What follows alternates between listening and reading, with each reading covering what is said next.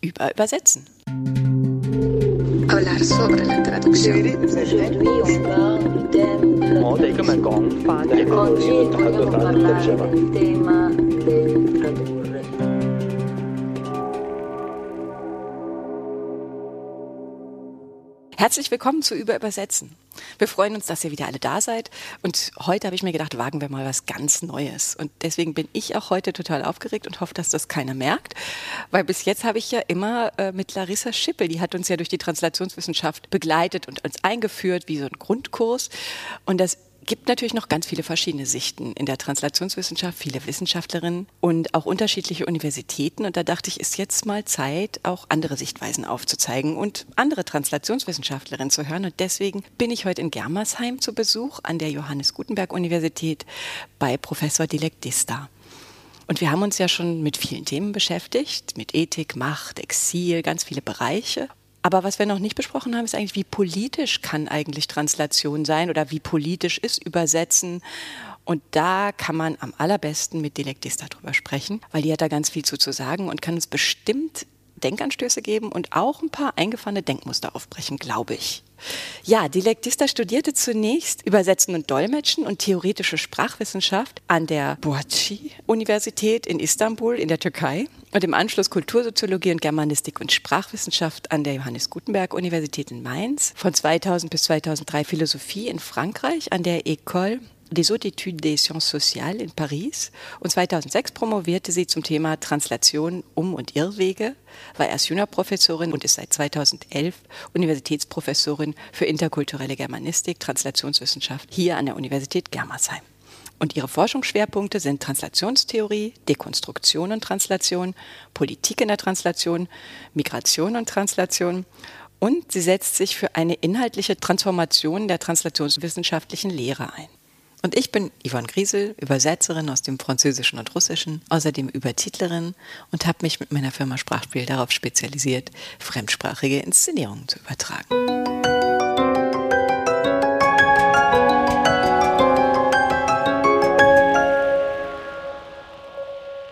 Jetzt freue ich mich darauf, einiges zu hinterfragen und danke, dass ich kommen durfte und ich freue mich sehr auf unser Gespräch. Ja, herzlich willkommen in Germersheim. Ich freue mich auch, dass ich dabei sein darf in dieser schönen Podcast-Reihe, die wirklich schon sehr viel Spannendes zu bieten hat. Mhm. Danke für die Einladung. Im letzten Podcast haben wir darüber geredet, welche Rolle Übersetzung im Exil spielt. Und Larissa Schippel hat es eigentlich auf den Punkt gebracht. Die hat gesagt, Exil ist Translation, ganz einfach. Es ist ein spannender Podcast, den könnt ihr euch mal anhören.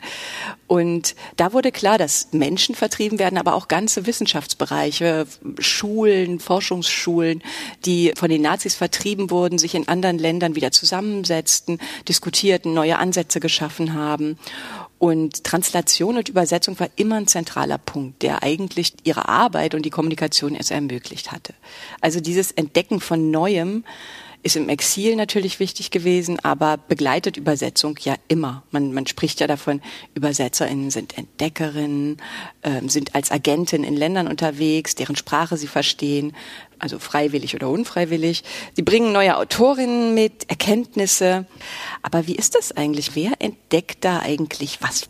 Also Entdeckung kann man eigentlich auch schlecht steuern. Ne? Da mhm. sind ganz viele andere Faktoren, spielen da eine Rolle. Der Markt, nicht zuletzt, ne? Mhm. der Betrieb, aber auch sowas wie beispielsweise ein Krieg, ein, ein Angriff oder etwas, was passiert. Da kann ich ein Beispiel geben aus der Rezeption palästinensischer Literatur. Ja. Ich hatte einen Doktoranden, der darüber gearbeitet hat und der feststellte, dass oder man kann das ganz gut beobachten, dass äh, die, das Interesse an Übersetzungen aus der palästinensischen Literatur immer dann steigt, wenn in der Presse viel über Gaza und den Konflikt berichtet wird. Ach wirklich? Ja.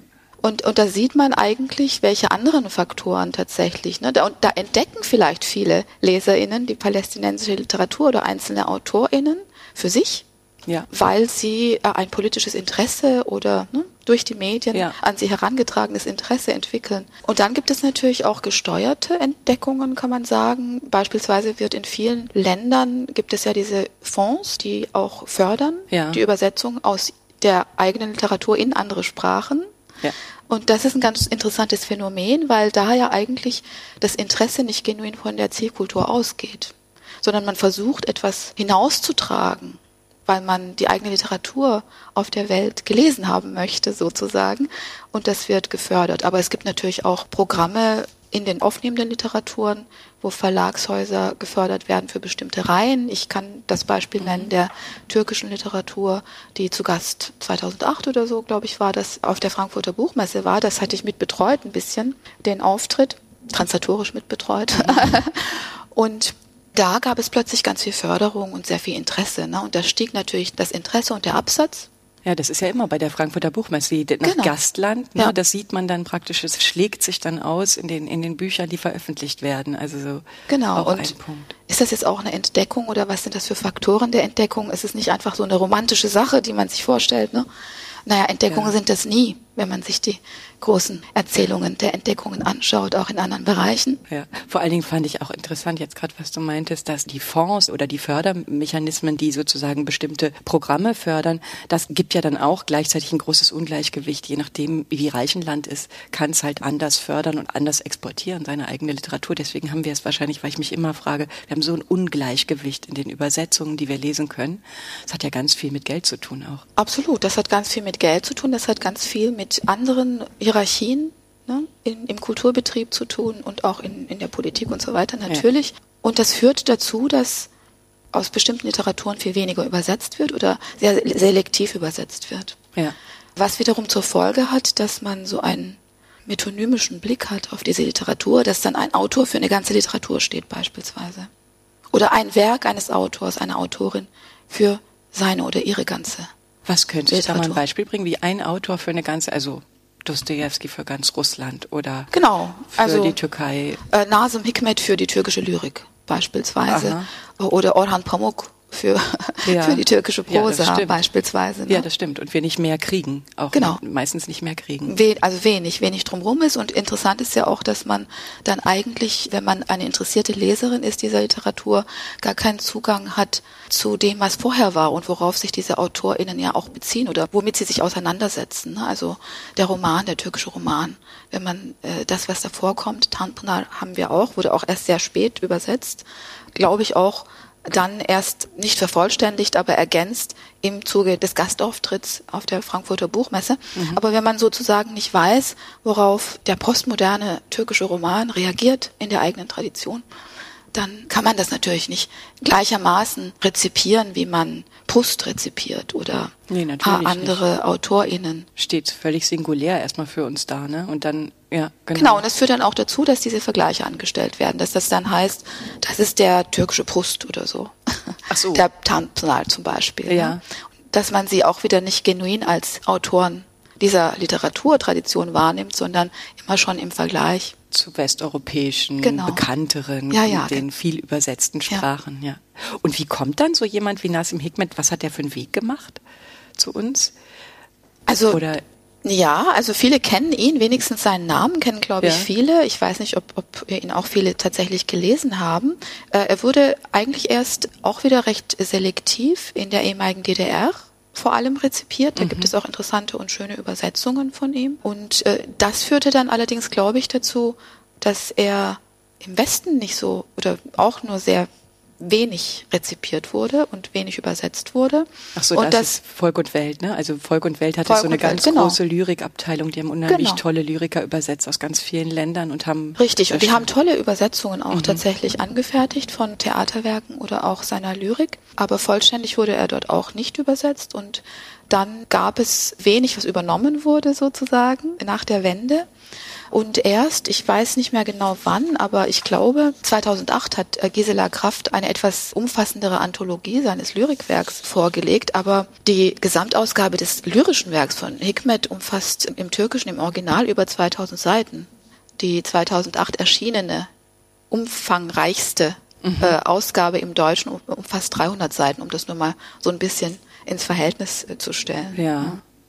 Ach so, okay. Also ist es nach wie vor recht selektiv, wobei man, wir haben jetzt auf die Publikationen geschaut. Ne? Man fragt sich natürlich auch, was ist, ist Nasim äh, Hikmet entdeckt? Man kennt ihn, ne? man hat ihn noch nicht, nicht wirklich, oder welche Rolle hat er eigentlich in der Lyriktradition dieses Landes, des aufnehmenden Landes dann gespielt? Ne? Das wäre vielleicht nochmal eine interessante Frage, weil Entdeckung bringt ja nicht viel, wenn es keine Anschlüsse erzeugt, wenn nichts damit angefangen wird, wenn es nicht zu nichts anderem führt.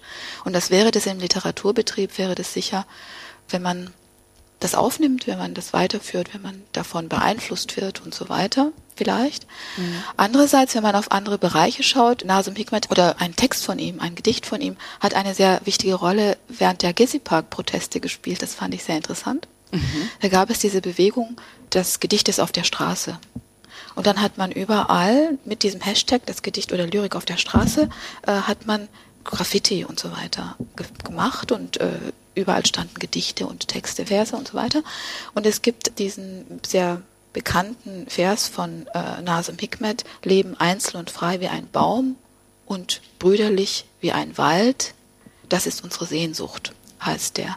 Und das war ein Motto der Gezi-Park-Proteste. Und das wurde dann auch übernommen. Ich habe das gesehen in Italien bei Studierendenprotesten äh, und auch in anderen Sprachen, das in Übersetzung. Mhm. Und als ich mir das ein bisschen genauer angeschaut habe, habe ich gesehen, dass der, diese Zeile Leben einzeln und frei wie ein Baum und dabei brüderlich wie ein Wald, allerdings anders endend, diese Sehnsucht ist alt, in einem Hannes Wader-Lied vorkommt. Ach wirklich? Ja. Auch schon als Übersetzung von Hikmet. Auch schon als Übersetzung von Hikmet, wird nicht ausgezeichnet als Übersetzung von Hikmet und ist eher eine fragmentarische Übersetzung ja. tatsächlich. Aber da frage ich mich, ist das nicht auch eine Entdeckung? Oder ist das nicht ein wirksames Weitertragen? Von Hannes Wader. Durch Hannes Wader von Nasem Hikmet. Also irgendwie kommt er ja dann ja auch an. Ist interessant. Na gut, Hannes Wader ist natürlich sehr links und der, da kann man ja davon ausgehen, dass der die Übersetzung, die ist 1956 erschienen bei Volk und Welt, glaube ich, von Hikmet schon. Ne?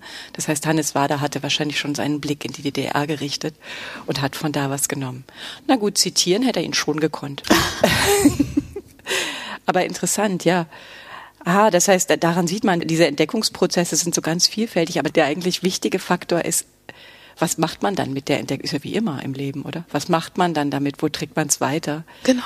Aber daran sieht man auch, wie wichtig das ist eigentlich, so eine Literatur dann einzuordnen, weil das stimmt ja. Das heißt, man hat es mit einem ganz, ganz großen Autor zu tun aus der Türkei und der wird mir dann sozusagen recht kontextlos hier vorgestellt. Das heißt, ich kann ihn ja gar nicht einordnen. Und in Istanbul sind seine Gedichte auf der Straße bei den Demonstrationen. Das muss man ja irgendwie dazu kommunizieren eigentlich, ne?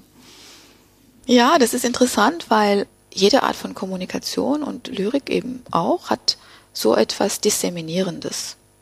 Und wir äh, tendieren dazu, wenn wir das mit einem philologischen Blick machen, die Texte zwischen die Buchdecke äh, ja. äh, zu zwingen mhm. und, da zu äh, lassen. und da zu lassen. Und das ist ja nie so. Ne? Das ist nee. ja nie so. Deswegen denke ich, macht es Sinn, auch in der Translationswissenschaft von diesem, da ist der Ausgangstext und da ist der Zieltext und dazwischen passiert alles, ja. äh, stärker wegzukommen. Und dafür, glaube ich, brauchen wir einen Blick, der die Translationsprozesse stärker auch in der Gesellschaft, in den Kontexten und in der sozialen Welt positioniert. Mhm, stimmt, weil bis jetzt ist ja die Translationswissenschaft fußt ja immer so ein bisschen ähm, auf den Modellen. Wir haben eine Ausgangssprache, wir haben eine Zielsprache, dazwischen passiert ein wie auch immer gearteter Transfer, also auf Roman Jakobsen gehen wir da zurück aber unsere Realität ist eine andere. Also jetzt von diesem Beispiel aus gesehen, genau, das zeigt ja nur, wie ein Text lebt und um ihn zu übersetzen, wir haben immer diese Fährmann-Bilder, die wir haben, die lieben wir ja. Also ich bin eine Fährfrau und bringe den Text unbeschadet rüber. Da sprichst du ja auch schon gegen, ne? Also das, ja. schon das ist nicht ausreichend, weil das im Prinzip sagt, dass wir nicht interpretieren. Also dass, ja, ja, dass, wir, dass wir nicht interpretieren, genau. Aber wenn wir jetzt von also ich habe das gelesen, was du geschrieben hast. Das finde ich super spannend. Das heißt, man müsste weggehen von diesem geschlossenen Einheit der Ausgangssprache zu einer geschlossenen Einheit der Zielsprache, weil ja unsere Gesellschaft auch schon so multikulturell ist und so vielsprachig und mehrsprachig. Aber geht das fürs Übersetzen überhaupt? Also wie kann ich mir das genau vorstellen? Also wie weit muss ich mich denn öffnen dann? Also bis jetzt gehe ich immer davon aus, ich habe das Türkische und ich habe das Deutsche und ich würde jetzt den Lyrikübertrag machen, natürlich unter gewissen Prämissen, so dass es wieder ein Gedicht wird. Aber eigentlich ist es überhaupt nicht ausreichend. Dieser Blick ist, ist zu begrenzt, meinst du, ne? Naja, es ist ja weiterhin so, dass ich von türkischer Lyrik ausgehe und dann das System der deutschsprachigen Lyrik habe, wo ich dann diesen Text verorten will und so weiter. Das ist ja nicht verkehrt und das ist ja immer noch der Kern im Grunde dessen, was die LyrikübersetzerInnen dann auch leisten. Wenn wir aber verstehen wollen, wie Übersetzung funktioniert, und das ist ja die Aufgabe der Translationswissenschaft, dann glaube ich, müssen wir den Blick tatsächlich erweitern. Und dazu gehört meiner Meinung nach, dass wir auch die Denkvoraussetzungen uns genauer anschauen müssen, wie das in jeder Wissenschaft auch wichtig und nötig ist. Und zu diesen Denkvoraussetzungen gehört beispielsweise diese Vorstellung, du hast es gerade erwähnt, von der Fährfrau, also von der Übertragung und von den geschlossenen Einheiten einem Text und einem anderen Text. Klar, die Textwissenschaft, die Intertextualitätstheorien und so weiter, die wissen das auch, dass die Texte nicht so geschlossen sind und ganz viele Bezüge zu anderen Texten und zur Welt haben, ist ja klar. Aber die Translationswissenschaft, die hat sich, glaube ich, lange, weil sie sich auch als eigenständige Disziplin einfach etablieren wollte, versucht auf einem sicheren, sichereren Terrain zu Ja. bewegen. Und natürlich ist es immer unsicherer, wenn man diese festen Entitäten oder einfacher zu fassenden Ja, genau. Dinge aufgibt und das öffnet oder verwässert und so weiter. Ja, also das ist immer ein bisschen verunsichernder für die Menschen jedenfalls, für die Studierenden manchmal auch. Aber ich glaube, es ist wichtig, dass wir die Denkvoraussetzungen einfach nochmal abklopfen in der Translationswissenschaft und dazu gehören einfach auch die großen Kernbegriffe wie Sprache, Text und ja, Sprache ist immer schwierig. Sprache ist ja schon, ja, wurde dann in der kulturellen Wende ersetzt mit Kultur, aber das ist im Prinzip ähnlich. Ne? Wir haben immer wieder das, auch, auch bei Kultur gehen wir ja immer von der deutschen Kultur aus oder Genau, ja. Also wir von haben- der französischen oder Ja, genau. Ich glaube, wir haben in der Translationswissenschaft durch die kulturelle Wende sehr viel geleistet. Einerseits, weil wir den Blick geöffnet haben und das, sie diente vor allem dazu, klarzumachen, dass es nicht um ein rein oder wie Vermeer sagen würde, nicht um ein primär sprachliches Phänomen handelt. Andererseits haben wir ein Problem einfach mitgeführt oder verlagert oder übernommen, nämlich das Problem des essentialistischen Blicks auf Translation, weil wenn wir sagen, wir übersetzen nicht zwischen Sprachen, sondern zwischen Kulturen, dann übernehmen wir eigentlich den gleichen Containerblick und äh, führen auch den methodischen Nationalismus natürlich mit. Ja, weil also wir von von Kultur oder über aus, ja du- ja. genau wir gehen von Kultur oder meistens ne Mhm. wenn wir äh, statt Deutschland deutsche Kultur sagen dann ist nicht viel gewonnen haben wir immer noch nicht drin sozusagen, dass unser Land schon, in München schon 40 Prozent der Bevölkerung Migrationshintergrund hat und in zwei Sprachen lebt sozusagen. Oder also wäre das damit gemeint, dass wir das mit eindenken? Naja, unsere das sind, ich glaube, es sind verschiedene? Probleme. Zum einen wird Gesellschaft oder nationale Grenzen im Sinne der politischen äh, Grenzen mit Kultur gleichgesetzt. Das ist ein Problem. Ja. Das nächste Problem ist, dass, ja, dass Sprache in der Translationswissenschaft auch gleich mit Kultur zusammenhängt und äh, oder dann ne, eine Nation, eine Kultur, eine Sprache und so weiter. Ja. Und das eben auch natürlich ne, ein sehr homogenisierender Blick auf das Phänomen ist, auf die Gesellschaft oder auf die sprachliche Realität. Mhm, das heißt, Sprache konstituiert sozusagen unsere Nation. Und im Prinzip haben wir ja jetzt bei dem Krieg inzwischen der Ukraine und Russland haben wir das ja ganz klar vor Augen geführt. Ich diskutiere ständig darüber, wo wird nun was gesprochen? Ist es nun Russisch? Darf ich Russisch dolmetschen für ukrainische Geflüchtete oder nicht? Wo verläuft die Sprachgrenze und ist das dann eine Nation, wenn also sozusagen daran wird klar, wie versucht wird, mit Sprache eine Nation zu bilden, was aber de facto gar nicht der Fall ist. In der Schweiz ja auch nicht der Fall ist, in verschiedenen mehrsprachigen Ländern wie in Kanada ja auch nicht der Fall ist. Es Ja, ist ja. ja nicht zwangsläufig Sprache gleich Nation. Ja, klar.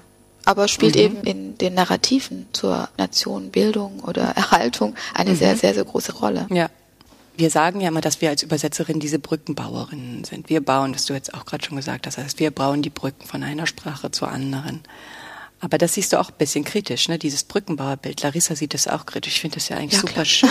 Das ist ein wunderbares Bild mit der Brückenbauer. Warum seht ihr das kritisch? Was ist das Problem an dem Bild?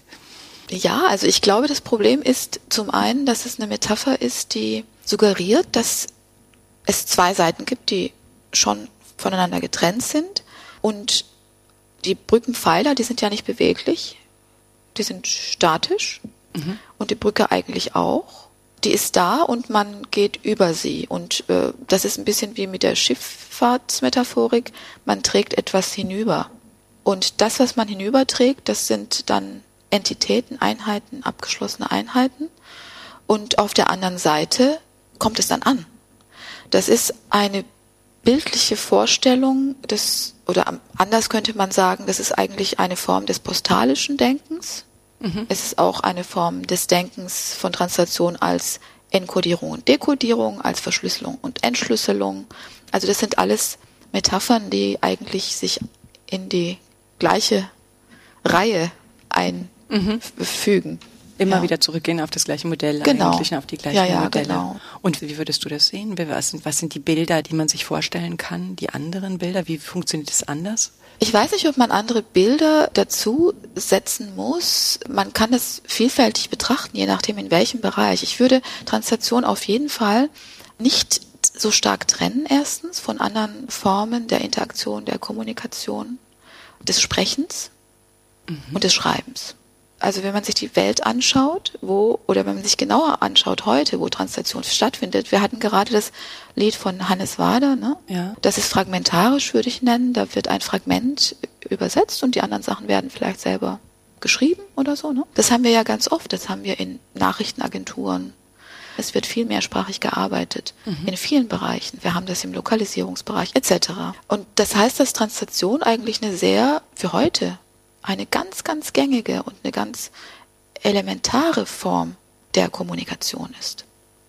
Wenn wir jetzt aber so tun, als wäre das getrennt und als müsste erst eine Kommunikation abgeschlossen sein, damit dann die Translation anfangen kann, dann werden wir, glaube ich, diesem Phänomen nicht wirklich gerecht. Und Translation kann ganz viel sein.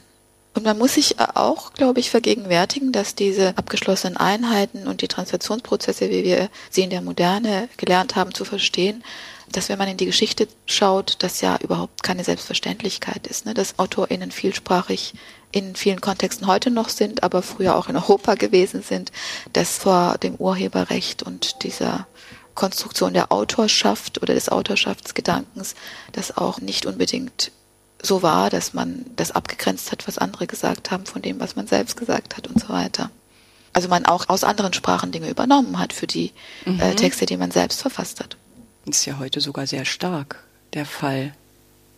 Ah, das heißt im Prinzip gehst du davon aus, dass jegliche Kommunikation übersetzen ist oder dass wir alle immer auch mit übersetzen. Ja, ich glaube, dass es ein Kontinuum ist, könnte man sagen. Es gibt verschiedene Formen der Kommunikation und das Übersetzerische ist vielleicht tatsächlich ein grundlegendes Element jeder Kommunikation. Mhm. Und das wird ja jetzt auch noch verstärkt durch die maschinellen Übersetzungsmöglichkeiten, die wir haben. Das heißt, in unsere ganze Kommunikation kommt ja noch mit hinein, dass Leute immer mehr die Möglichkeit haben, sich durch maschinelle Übersetzung auch was aus anderen Sprachen und Texten zu holen, die sie dann wieder verarbeiten. Also sei es, dass sie über DeepL sich was holen und das dann nochmal durcharbeiten und wieder als eigenen Text weiterverwerten. Genau, und man kann heute sogar aus Versehen übersetzen. Ja, wie macht man das? wenn man auf sozialen Medien beispielsweise, ne, das ist mir jetzt in letzter Zeit passiert, ich habe auch eine komische Einstellung auf dem Handy, wenn ich dann eine Nachricht bekomme, dass die sofort ins Deutsche übersetzt wird. Und man hat ja, da kann man einfach klicken, ne? Äh, zeigt mir das in Übersetzung an oder so. Oder man, das kann man aus Versehen machen oder man hat manchmal auch gar keine Möglichkeit, ja, ja, genau. das zu verhindern sozusagen. Oder man muss erst sagen, bitte nicht übersetzen. Ja, genau, man muss sagen, bitte ja. nicht übersetzen, sonst kriegt man auf einmal von seinen Bekannten ganz schlechte Gedichte und genau. denkt sich, um Himmels Willen, was tust du? Ja, genau. Ja, stimmt. Das ist alles ein Kontinuum. Das heißt aber, da muss man ja wirklich nochmal, ich, ich habe ja jetzt auch viel, echt viele Artikel gelesen von dir und fand das super spannend. Und du kommst ja auch von der Dekonstruktion eigentlich denkerisch, ne? weil du hast bei Derrida studiert in Paris, ist das so? Ich habe ein Gaststudium gemacht Gaststudium bei Derrida. Bei Derrida. Ja. wie toll. Und das, das liest man schon raus. Das heißt, es, das ist schon von mir gefordert, jetzt als Translationswissenschaftler, dass ich einmal alles dekonstruiere, was ich vorher gedacht habe, wahrscheinlich, ne, um dann wieder das neu zu durchdenken. Finde ich super spannend. Aber wir wollten ja eigentlich auch noch ein bisschen politisch reden, weil wie ist das jetzt alles, wie geht das jetzt rüber in das Politische? Also im Prinzip, wenn alle Kommunikation Translation ist und wir es immer mit Translationsvorgängen zu tun haben, ist das ja eigentlich was sehr Positives, was Schönes, also was, was sehr im Fluss ist. Aber es ist ungleich gewichtet. Es, es stimmt, das fand ich ganz spannend auch an, an deinen Ausführungen. Es wird nicht gleich verteilt, ne? Die Translation findet überall statt. Und das ist auch was, was von diesem Bild weggeht, von diesem Brückenbild, Fährmannbild. Es ist immer von einer Seite zur anderen und es ist immer, wir wollen die Brücke schlagen. Manchmal wollen wir sie auch nicht schlagen. Also das fand ich noch einen echt interessanten Aspekt, einen sehr politischen eigentlich auch. Also ich glaube, man muss ein bisschen dieses Narrativ von dem Brückenbauer und äh, eben ne, Brücken schlagen, Grenzen überwinden und so weiter kritisch betrachten, beziehungsweise dem auch ein bisschen die andere Seite entgegensetzen. Du hast es vorhin gesagt, wie das jetzt ist mit, was hast du gesagt, mit Ukrainisch und Russisch? Darf man jetzt die Leute auf Russisch ansprechen und so weiter? Mhm. Das heißt, da wird ja gerade eine Grenze gezogen. Und eine sehr deutliche Grenze kann man ziehen, indem man sagt, das muss erstmal gedolmetscht werden. Also stell dir vor, da ist jemand aus der Ukraine und da ist jemand aus Russland. Und dann sagen die, wir sprechen eine andere Sprache. Ja, Zelensky und Putin. Genau, könnten, das in der Diplomatie genau, sowieso, ne? Passiert das, ne? holen, ne? ja. Passiert das. Und ähm, da ist doch Translation dient doch da zur Markierung einer Grenze. Also ja. dadurch wird ja erst deutlich, das sind zwei unverständliche oder das muss erst mal gemacht werden. Ne? Und, Selbst äh, wenn sie sich verstehen. Genau. Könnten. Genau.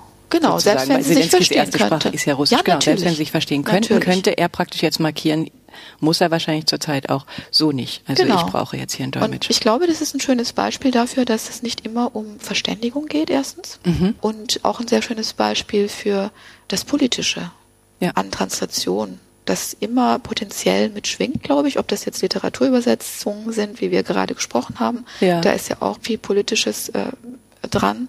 Oder ob es eben Dolmetschprozesse sind, wie in der Diplomatie der EU oder eben im Bereich der Fluchtmigration. Ja, Dolmetschprozesse in der EU ist jetzt, also das eine war jetzt sowas, wenn, wenn Botschafter oder wenn Regierungspräsidenten sich, obwohl sie Putin ja zum Beispiel auch Deutsch kann, ja immer einen Dolmetscher mitnehmen würde und sozusagen eine Grenze markiert zu Frau Merkel oder so. Und in der EU ist es ja aber so, alle EU-Sprachen werden prinzipiell verdolmetscht und immer in ihre A-Sprache. Es gibt auch die Dolmetscher, die immer in ihrer A-Sprache dolmetschen. Das heißt, wir haben ein großes Stimmenvielfalt dort. Aber ja. Das ist eigentlich nicht nötig, sozusagen. Nicht ja, das ist genau. Das deutet auch wieder für mich aus, auf das Politische, das auch was Symbolisches natürlich hat, ne, für die EU, weil die EU hat ja das Motto Einheit in Vielfalt mhm. oder in Vielheit, weiß ich jetzt nicht mehr genau wie. Mhm. Und das wird über die Sprachenpolitik vor allem gemacht und da haben alle Übersetzungen in den Amtssprachen sind gleichwertig. Und deswegen werden sie auch nicht als Übersetzungen bezeichnet, sondern als Originale. Das heißt, äh, man versucht sozusagen ah. die Genese, ja genau. Ne, wenn man jetzt sagen würde, es gibt keinen Ausgangstext. Es gibt keinen Ausgangstext, sondern es gibt eben verschiedene Fassungen bestimmter wichtiger Texte, ja. die gleichwertig sind. Sie sind sozusagen autorisiert. Und sobald man autorisiert, fällt gewissermaßen der Übersetzungsstatus oder die, das Label weg. Ah. Übersetzungen werden zu Originalen erklärt. Ja. Ja. Und ähm, dort, klar, das ist politisch motiviert und überall da, wo man übersetzt, obwohl man nicht übersetzen müsste, eigentlich kann man einen symbolischen Charakter und einen politischen Charakter natürlich auch äh, vermuten. Aha, das, da, wo man so auf Englisch kommunizieren könnte, weil wirklich alle sehr gut Englisch sprechen genau. können. Oder, oder so. da, mhm. wo man Gebärdensprache einsetzt, obwohl kein Adressat, keine Adressatin im Raum ist oder mhm. und so weiter. Das sind auch symbolische das stimmt. Symbolische Funktion. Also gibt es in, in jede Richtung, in, in positive, in negative Richtung natürlich und wichtige symbolische Akte, dass man Gebärden dolmetscht, auch wenn keiner. Ah ja. Klar, also es sind politische, ne? das sind äh, Funktionen, ja. die über das einfache Primat der Verständigung genau. hinausgehen. Und das gibt's auch ganz einfach, das gibt's auch in ganz einfach. Für meinen Alltag fällt mir gerade ein, früher war das immer so, ich wohne ja in Berlin, ähm, wenn ich nach Polen gefahren bin und da was essen wollte, in der Stalowaja oder so, und dann ich hätte ja Russisch sprechen können und man hätte mich auch verstanden. Aber das war nicht. Also sprach man irgendwie Englisch, auch wenn die Leute kein Englisch konnten, ist es dann ja auch eine politische Setzung sozusagen. Und dann hinterher habe ich halt gezeigt auf das, was ich wollte. Und es ist auch in Ordnung. Dann. Ja, ja, klar. Ja, genau. Ja, also das ist etwas, finde ich, was man ganz selten mitdenkt bei Übersetzung, dass Übersetzung genau so was macht, dass Übersetzung in der Form Grenzen zieht. Sehr wichtig, glaube ich, mitzudenken. Und das sind, glaube ich, Sachen, die finde ich wichtig mitzudenken. Auch wenn unsere Hörerinnen jetzt vielleicht sagen, naja, ist vielleicht nicht so wichtig. Ich finde das super wichtig für mich als Übersetzerin, diese Dinge bewusst zu haben und zu wissen, was für Machtprozesse und Machtstrukturen da passieren, die wir eben ausführen eigentlich. Und was ja interessant ist, es ist ja sehr teuer. Also da wird ja sehr viel Geld investiert in der EU dafür. Und dann gibt es andere Bereiche, was du gerade angesprochen hast, oder ich auch, die Geflüchteten und die Prozesse, die in dem Community Interpreting stattfinden, wo gar kein Geld eingesetzt wird, oder? Mhm. Ja, das ist ein sehr, sehr spannender Bereich für die Translationswissenschaft. Und natürlich ist da, glaube ich, auch noch sehr viel zu tun, der, wenn man sich die Berufsorganisationen oder die Bemühungen anschaut, was man da noch alles an Professionalisierung leisten könnte, sollte, müsste vielleicht. Aber das ist ein sehr, sehr spannender Bereich für die Forschung auch weil natürlich dort zum einen, weil das Geld fehlt, wie du sagst, ja. äh, viele LaiendolmetscherInnen im Einsatz sind, weil da auch ganz besondere Bedingungen herrschen, anders als in der EU, wo man ja weiß, welche Sprachen man braucht für die Verdolmetschung, ja, weiß man das in Erstaufnahmeeinrichtungen beispielsweise meistens nicht also Erstaufnahmeeinrichtungen für Geflüchtete oder Ankunftszentren, wie sie heißen teilweise.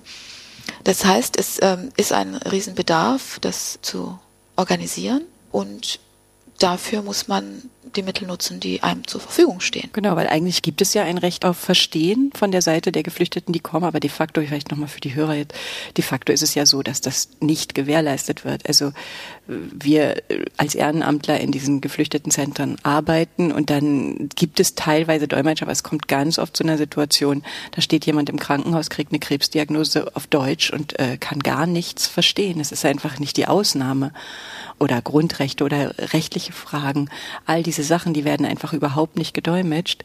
Und das sind ökonomische Zwänge, aber auch ein politischer Wille. Es ist das ist sicher ein politischer Wille, es sind ökonomische Zwänge und eigentlich ist es auch wirklich rechtlich gesehen ein großes Problem in vielen Fällen, ja. weil also im medizinischen Bereich kann man bis hin zu der Verletzung des Rechts auf körperliche Unversehrtheit eigentlich weiterdenken, ne? wenn man sich das genau anschaut oder äh, das Recht auf informierte Einwilligung mhm. in einen Eingriff, in einen medizinischen Eingriff. Ne? Ja. Da, das kann, eine Einwilligung kann ja nur erfolgen, wenn man wirklich verstanden hat, wie dieser Eingriff erfolgen soll, warum und so weiter. Ja.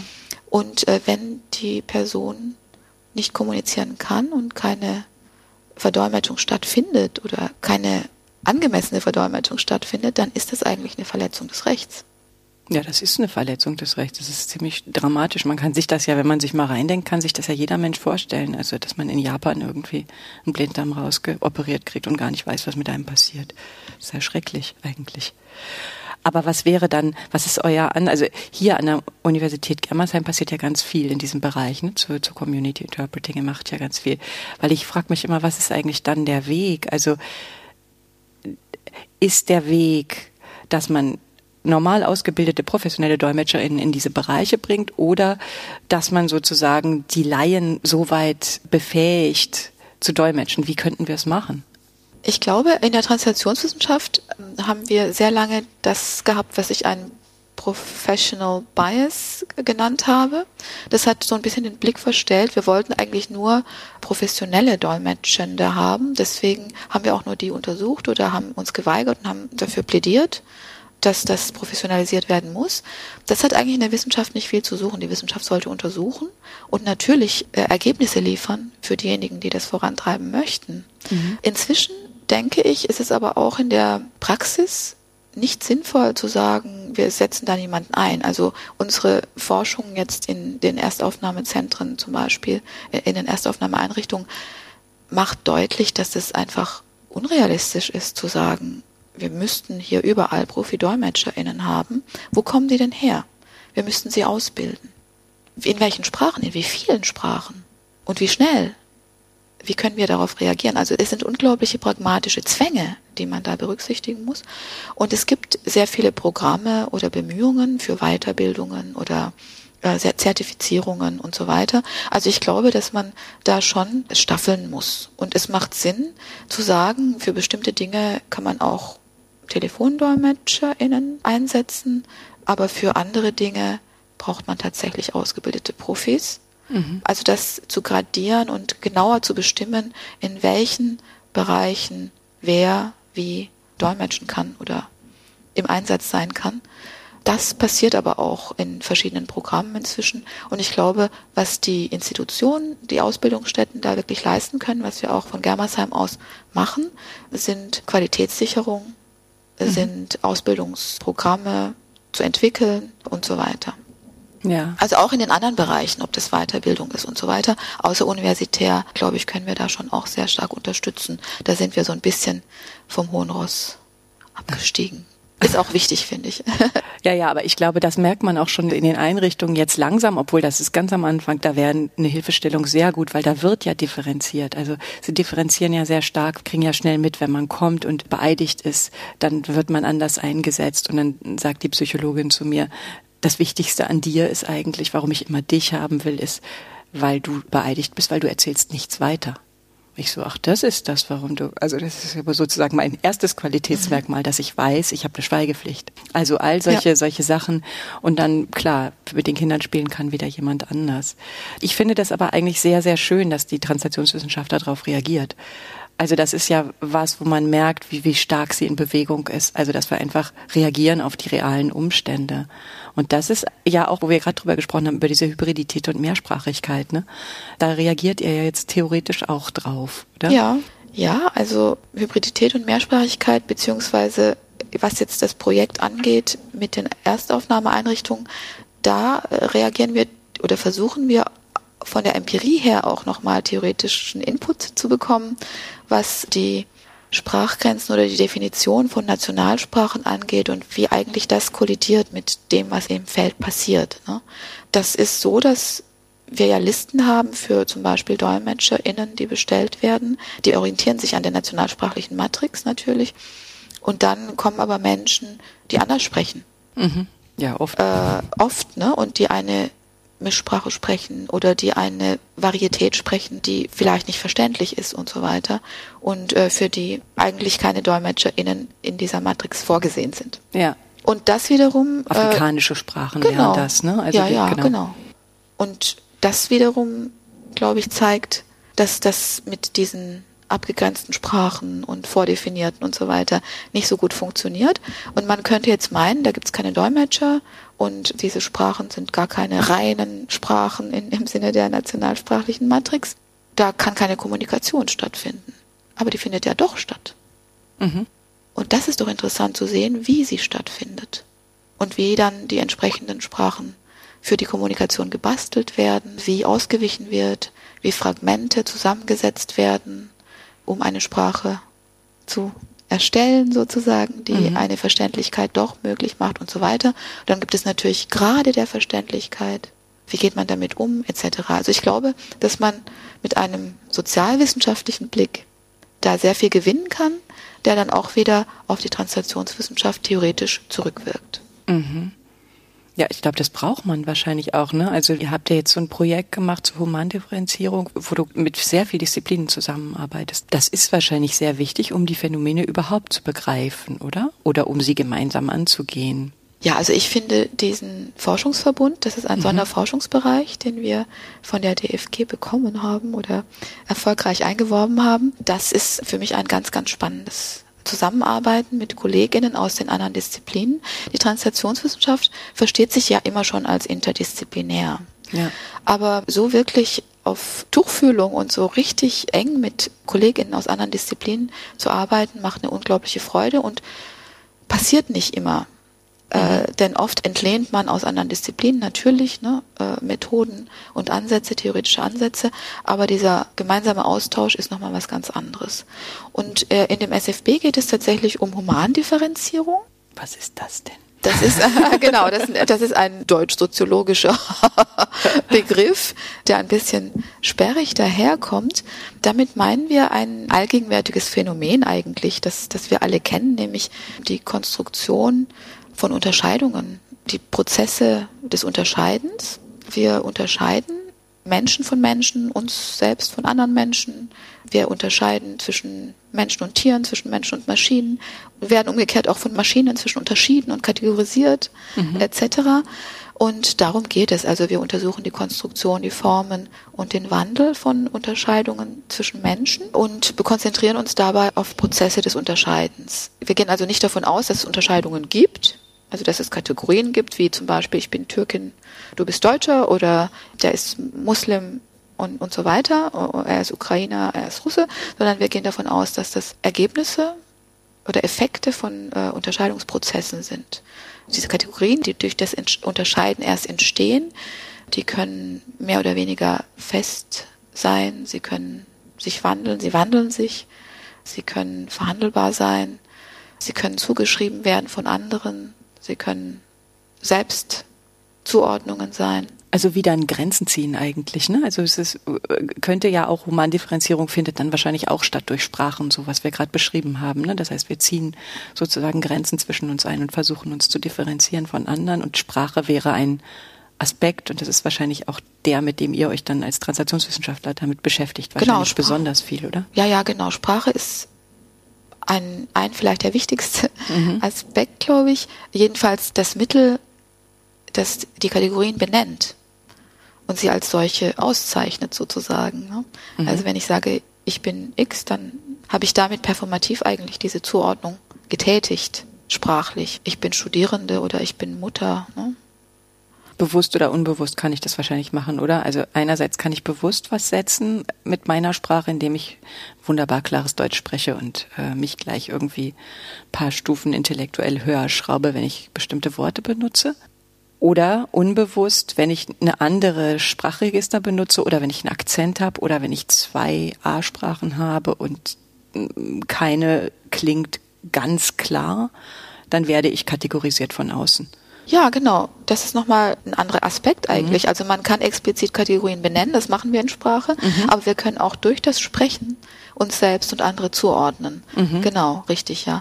Und Translation spielt auf all diesen Ebenen natürlich eine Rolle. Erstens werden Humankategorien natürlich übersetzt. Ne? Wenn wir jetzt nochmal den Kontext der Fluchtmigration haben, ja. dann ähm, ist Kind vielleicht nicht gleich Kind und so weiter etc. Ne? Oder Tante nicht gleich Tante. Ach so, äh, in den, mh, in, in, den in den, in den, mhm. äh, ja genau, in der, in, bei den Begriffen schon angefangen.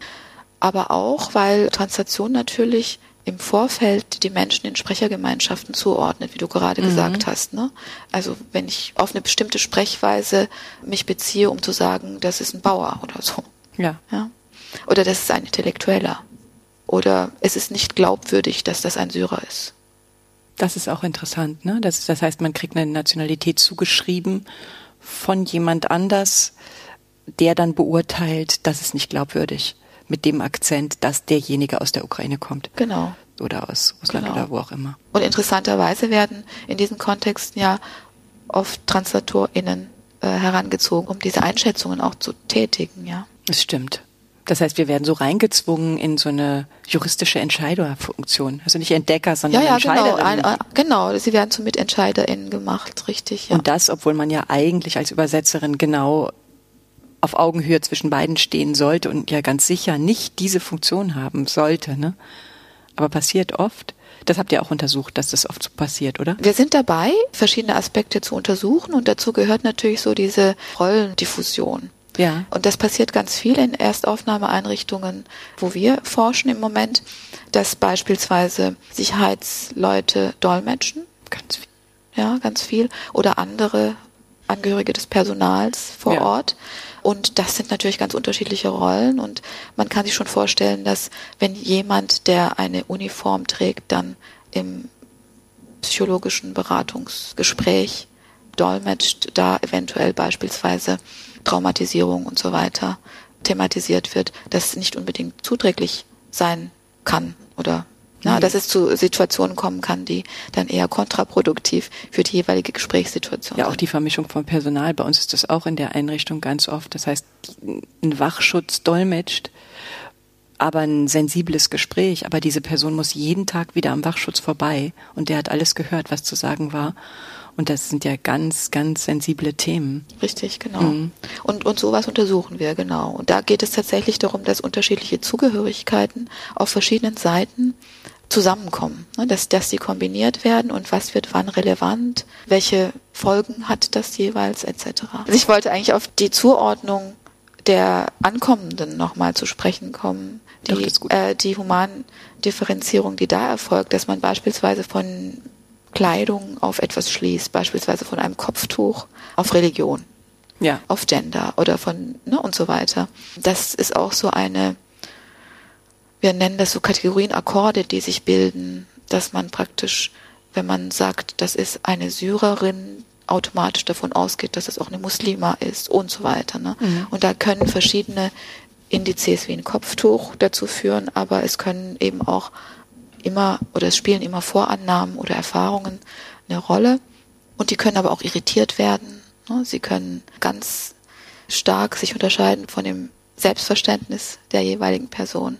Da haben wir auch viele interessante Daten jetzt äh, in dem Projekt. Und das ist wahrscheinlich auch, da, da sieht man auch, wie gut das ist, dass sich die Translationswissenschaft da einbringt, wahrscheinlich, weil das ist ja jetzt etwas, wo gekoppelt wird, äußerer Schein mit Sprache, mit Annahme von Religion und dann diese ganzen Transferprozesse passieren. Jetzt wird auch klar, warum du das so sehen musst, wie du das siehst in deiner Theorie, weil bei diesen ganzen Aspekten, die, die alle da reinspielen, würde man jetzt mit diesem Konzept von einer Ausgangssprache in eine Zielsprache nicht mehr weiterkommen, weil da einfach viel zu viel mit vermischt und mit äh, einbezogen werden muss, um da einen klaren Blick zu kriegen. Genau, also ist es auf der einen Seite sind es die TranslatorInnenrollen, die sich mischen mit vielen anderen Rollen. Äh, auf der anderen Seite sind es die SprecherInnen, die Sprachen sprechen, von denen man nicht weiß, welche Sprachen es sein werden und sein könnten und so weiter. Ja. Und dann sind es die vielen verschiedenen Formen von Vermittlung, die da eine Rolle spielen, von maschineller Übersetzung bis hin zu Telefondolmetschen und fragmentarischem und so weiter. Ja, das ist ein ganz, ganz spannendes Feld. Und ja, klar, wir müssen äh, unsere Begriffe dafür so abklopfen und unsere Methoden ergänzen, damit wir dieser Realität gerecht werden können. Genau. Das hört sich so normal an, aber ich glaube, das ist jetzt ein ganz großer Schritt, der getan wird, weil man darf ja nicht vergessen, dass lange Zeit in der Translationswissenschaft noch nicht mal wir UebersetzerInnen vorkamen als Individuen, sondern immer nur diese, diese Texte. Also das haben wir ja schon besprochen. Und dass wir jetzt sozusagen nochmal weiter, das ist das, was du dir von der Translationswissenschaft wünschst. Ich glaube, die Translationswissenschaft ist wirklich einen langen Weg gegangen und ich glaube, sie muss sich nicht mehr rechtfertigen. Und das würde ich mir wünschen, dass sie freier auch mit anderen Disziplinen arbeitet, ohne immer sagen zu müssen, es gibt uns doch auch und wieso nimmt uns niemand wahr? Denn ich glaube, nur wenn man wirklich auch was bietet und sich öffnet, ne? Ja. und das gilt für die Translationswissenschaft wie für die, anderen Wissenschaften auch, äh, lernt man was voneinander und entwickelt sich weiter. Und die Translationswissenschaft ist einfach ein wahnsinnig spannendes Feld, Ja. auch ein sehr zukunftsträchtiges Feld, wenn sie sich nicht verschließt. Ne? Dazu gehört auch sowas wie, oh Gott, mal schnelles Übersetzen, das ist ja eine Bedrohung oder so. Ne? Genau. Nein, das, äh, also äh, man kann es auch anders sehen. Man kann sagen, es öffnet ganz viele neue Felder und neue interessante Bereiche, die man beforschen kann, aber auch neue Berufsperspektiven, Ja. äh, die natürlich anders aussehen als die früher, äh, aber nicht weniger sind und nicht weniger interessant auch. Das ist aber ein schönes Schlusswort. Und wir haben jetzt so viel gesprochen und ich glaube, es gibt jetzt viele, viele Dinge, die die Menschen noch nachlesen wollen, aber das dürft ihr auch. Könnt dann in die Shownotes gucken und da bereiten wir euch mal dies und das auf, wo ihr über den Sonderforschungsbereich was nachlesen könnt, aber auch diese spannenden Artikel, über die wir heute gesprochen haben und Bücher. Ja, vielen Dank. Vielen Das- herzlichen Dank für das schöne Gespräch Ja, und viel Spaß weiterhin mit dem Podcast. Dankeschön.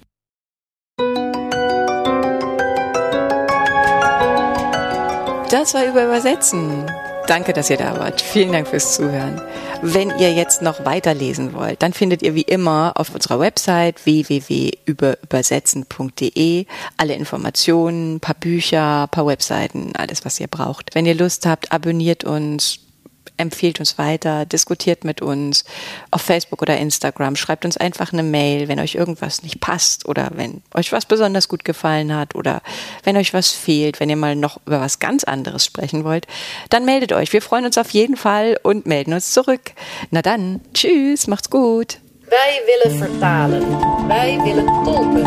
Heute reden wir doch übers Übersetzen. И, por supuesto, hablar de la traducción. Переводить, переводчица, переводчик, переводчик. Переводы. перевод. Ты переводчица?